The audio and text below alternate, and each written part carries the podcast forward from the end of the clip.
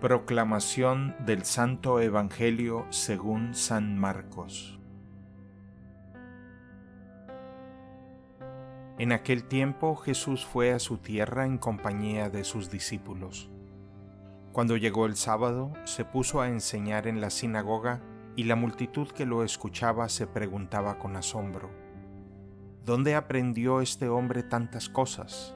¿De dónde le viene esa sabiduría y ese poder para hacer milagros? ¿Que no es este el carpintero, el hijo de María, el hermano de Santiago, José, Judas y Simón? ¿No viven aquí entre nosotros sus hermanas? Y estaban desconcertados. Pero Jesús les dijo, Todos honran a un profeta, menos los de su tierra, sus parientes y los de su casa y no pudo hacer allí ningún milagro. Solo curó a algunos enfermos imponiéndoles las manos, y estaba extrañado de la incredulidad de aquella gente.